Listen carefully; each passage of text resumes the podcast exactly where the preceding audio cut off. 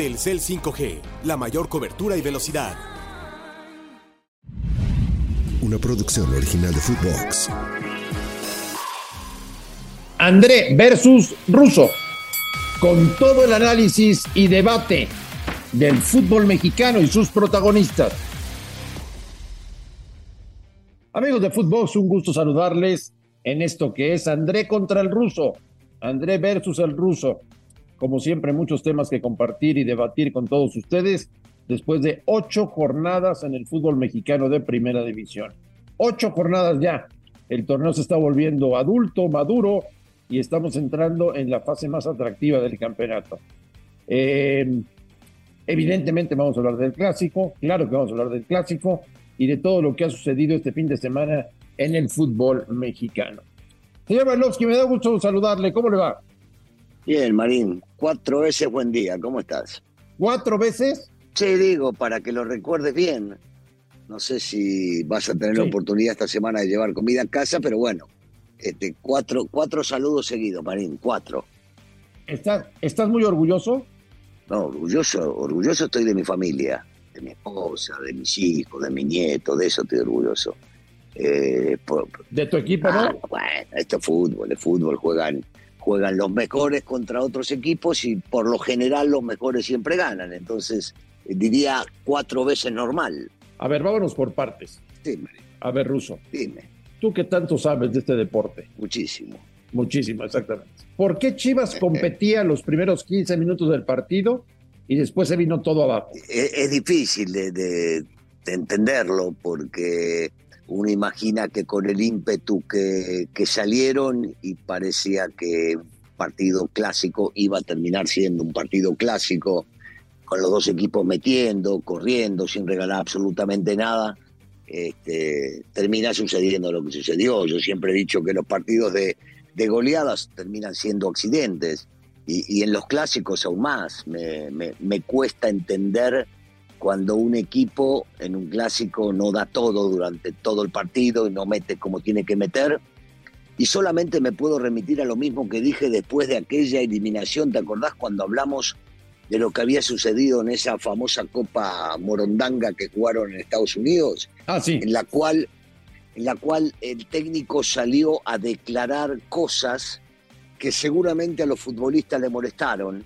Y esto repercutió mucho en el vestidor, porque me lo está demostrando a medida que juegan los partidos, no solamente este último clásico, sino desde que regresaron allá, y, que el equipo no está como debería estar para competir, por más que yo creo que sí tiene un plantel para, para competir y poder llegar a calificar o reclasificar. Eh, se, nota que no están contentos, se nota que no están al 100. Eh, me extraña muchísimo que un tipo como Guzmán con la personalidad que tiene, que puede andar bajo nivel, pero con la personalidad que tiene no esté en la cancha, que un tipo con la experiencia del conejito no esté en la cancha, pero te digo la verdad, me importa muy poco. Eh, ya lo, sé, ya lo sé, ya lo sé. Es lo que percibo desde afuera. El América hizo lo que tenía que hacer, el América jugó como tenía que jugar. Fueron, no, que fueron cuatro y pudieron ser ocho, ¿eh? Sí, y a, lo que voy es que el América salió a jugar el clásico como debía jugar el clásico. Vos imaginate un tipo como Igor, que, tuvo un entrenamiento y medio, este, entendió perfecto cómo tenía que jugar, y no solamente por el servicio que le da en ese desborde a, Valdés y que termina siendo un golazo un chileno, sino, sino por lo que rindió, por lo que entendió que había que meter en la cancha. Me, gustó mucho lo de Juárez, me parece que, el equipo este, demostró solidez, entendiendo que se encontró con un equipo flojito, eh, prácticamente durante todo el partido, pero estos partidos son clásicos y los clásicos se juegan para ganar y solamente para ganar y hay que ganar. Entonces, viste, uno, uno no, termina, no termina entendiendo por qué el partido este, se terminó jugándole de, la, de la manera que, jugó, que jugó el, Guadalajara. La verdad, para mí, para mí una sorpresa. Yo te diría que una decepción. E, el partido sí, lo del América fue maravilloso, una decepción porque yo esperaba mucho más de un rival viniendo al Estadio Azteca este, a enfrentarse a su clásico rival. Eh, ¿Estarás de acuerdo conmigo que cuando sale brillante el mejor futbolista de la liga es Diego Valdés. Yo, no sé si el mejor. Está, está apareciendo lo que siempre decimos, Andrés, en los momentos que tiene que aparecer un extranjero. Este, y, apareció en este partido. Este partido es, de, mejor dicho, e, este tipo de partidos son los que terminan metiéndose en el corazón de la gente. El futbolista se termina metiendo en el corazón de la gente cuando en este tipo de partidos sacan todo. Sacan a relucir su personalidad, su juego, su talento, el meter, el querer ganar todas las pelotas, eh, eh, el hacerse dueño en la cancha. Y claro, nos vamos con Valdés y hizo dos goles. Yo te digo la verdad, sigo sosteniendo que no entiendo cómo Jonathan no jugaba antes. Sigo sosteniendo eso. Es cierto. Sigo sosteniendo, te lo vengo diciendo, ¿te acordás? Y, vos y yo lo hablamos, Marín, lo hablamos desde hace un torneo. Cuando no jugaba antes decía, ¿cómo con la calidad que este tipo tiene? O sea, es inexplicable que no juegue. Bueno, llegó Jardiné, lo puso, estuvo muy poquito tiempo afuera, alguno que otro partido, el tipo, el tipo mueve todos los hilos, juega tranquilo, juega callado, tiene personalidad, tiene buena distribución de pelota. Digo, a mí me encantaría, eh, me encantaría verlo a él con Valdés, eh, con Valdés y con Richard eh, armando, armando esa mitad de la cancha, porque Richard también, Richard también cuando le tocó jugar demostró ser un, un jugador con, con muchísima capacidad para aguantar este tipo de partidos. Pero bueno, este, lo, de Jonah es destacable, lo de Valdés es destacable, por supuesto. Eh, el crecimiento de Brian también, este, el desgaste de Quiñones, eh, eh, Suárez anda en un gran momento. Y te hablo los de arriba porque son los que más nos llaman la atención. Parece que la defensa se comportó a la altura. A ver, hay una cosa, Russo. Termina un partido en el que te pasaron por encima, te hicieron pedazos, te humillaron como pocas veces Termina el juego y ningún integrante del Club Deportivo Guadalajara se detiene ante la prensa para pedir una disculpa, dar un comentario, una explicación, nada de nada. Y esto obliga a que el lunes tenga que citar a rueda de prensa de emergencia a Fernando Hierro. ¿Por qué los jugadores no salen y dicen, estamos apenados, de verdad les ofrecemos una disculpa, se nos cae la cara de vergüenza? ¿Por qué, Ruso? ¿Por qué? ¿Por qué salir de... ¿Por qué? ¿Por qué lo hacen? En, este caso, eh, y sin, sin, entender ni saber lo que sucede dentro de esa institución, eh, sigo sosteniendo que tiene que ver con un desgaste de los futbolistas con respecto a lo que sucede en la semana, a, los que, a lo que escuchan del cuerpo técnico y a lo que van a hacer a la cancha. Eh, algo ahí adentro está quebrado. Por lo tanto, a veces y yo no, de esta manera no, no quiero de alguna manera proteger a los futbolistas de Chivas. Eh. Digo, a veces el futbolista prefiere no hablar para no cagarla, Marín, para no decir algo que internamente ellos saben y que están manejando y que no quieren que salga a la luz pública. A veces esto sucede eh, y lo hemos vivido, vos más que yo, lo viviste con la selección nacional de este, mexicana durante 700 mundiales que tuviste, que, a veces no querían hablar, ¿no? Es así, es así.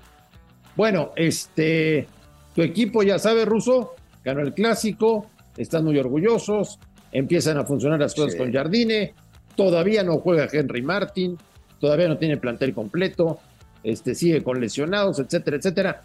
Todo es maravilloso en el América, todo es fantástico. Podés, podés agregarle a esto que tiene un partido menos y que si lo gana es líder general, es líder general. Es líder general, pero cuidado, eh, cuidado, eh, eh, que tiene oportunidad de ver el Querétaro de Gerk Qué bárbaro, eh. ¿cómo meten estos muchachos? Qué desgaste hicieron ayer contra el Puebla. El minuto 6 con un hombre menos. El que vio el partido, te juro por Dios, Marín, yo decía, juegan 11 son ellos, no son los, de, los 11 contra 10 de Puebla, no, no. Parecía que tenían 11 y 12. Verlo a Barrera jugar, eh, parecería que tiene 23 años. Meten como caballos y se llevaron el empate merecido, ¿eh? porque en ningún momento, en ningún momento se veía que tenían un hombre menos y el técnico inteligente saca, saca un central para agarrar y poner otro hombre. No, no, salió todo, todo redondo, realmente. Ojo, eh, ojo. Querétaro eh, no es Chivas, eh. Querétaro no dejó de meter durante 90 minutos, eh. así que no la tiene fácil. Ayer empató Querétaro con gol de Kevin Escamilla. Eh, te sí, cambio... al minuto 95. Es correcto. Te, te cambio de tema, Ruso. Cambiamos. ¿Qué piensas Cuatro veces, cambiame cuatro veces. Cuatro veces de cambio. ¿Qué piensas del chino Huerta? que, anda, que anda muy bien. no desde ahora, desde hace mucho tiempo, que tuvo un crecimiento bárbaro, pero yo hablo de la parte mental, no futbolística, porque futbolísticamente el tipo ya había demostrado cuando jugaba poco en Chivas que tenía calidad. Mentalmente se ve que ha crecido de una manera infernal este, y esto lo traslada a la cancha con el talento innato que tiene. Porque el tipo físicamente está bárbaro, porque no para de correr, porque mete, porque entra en la dinámica de lo que es aquel Puma, ¿te acordás que recordábamos cuando jugabas en esa cancha a dos el mediodía que te pasaba por arriba porque corren y corren y meten y luchan y la agarran y no sé cuánto. Bueno, el tipo tenía que haber nacido ahí, ¿eh? tenía por lo que demuestra jugando en Puma y la gente la tiene metida en el bolsillo, porque aparte de ser un futbolista con talento que crea situaciones y que mete, hace goles brillantes. ¿Y quién fue el brillante, utilizando tu palabra, quién fue el brillante que en Chivas dijo que no servía para nada y que mejor era venderlo? Y sí, bueno, no sé, no sé. ¿Quién fue? No, no, no, no tengo la menor idea. Te digo la verdad, no, no, no, no sé. Yo, yo ahí adentro no, no, no, no, no, no sé. No sé las cosas que, que a veces suceden raras.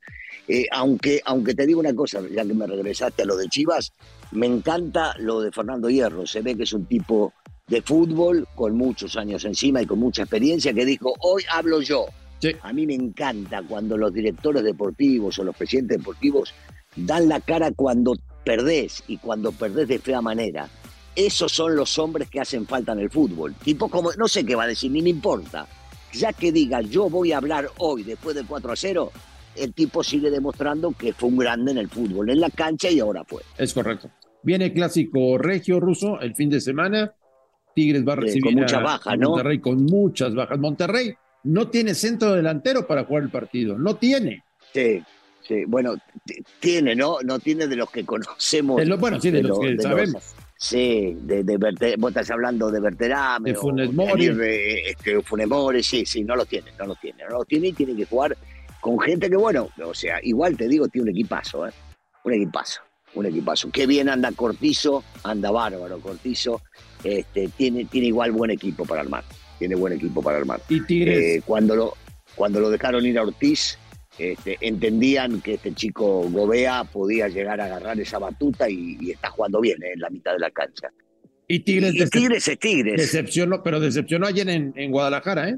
Sí, bueno, no es fácil. Ya hace tiempo que están jugando con un hombre menos siempre, ¿viste? Tu, amigo, tu amigo el 10, no, no, no, no, no, no, pinta, no, pinta. No, es mi amigo, no es mi amigo. No, es mi amigo. Yo solamente digo que es un histórico del fútbol mexicano. Sí, y, viste, tiene bajas también. Córdoba, Córdoba ayer no estuvo. Este, son, son cosas que terminan pesando. En una de esas le cambia el panorama y lo termina poniendo a Reyes atrás. Este, y, lo pone y lo pasa a la mitad de la cancha para hacerla más fuerte a Pizarro junto con Carioca.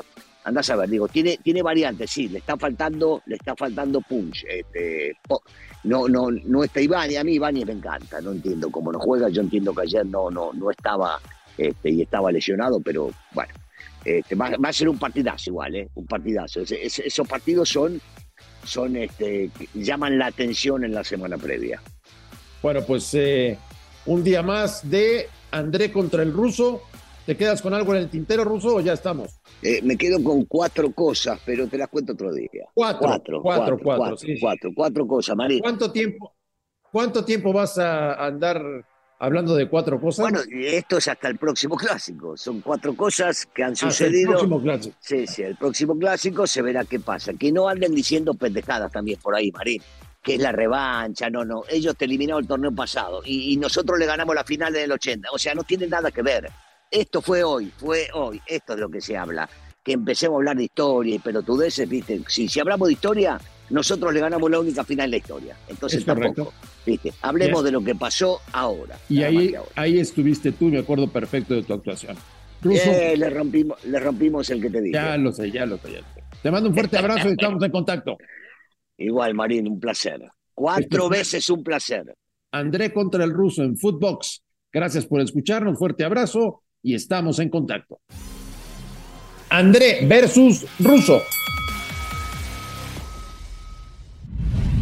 Una producción original de Footbox.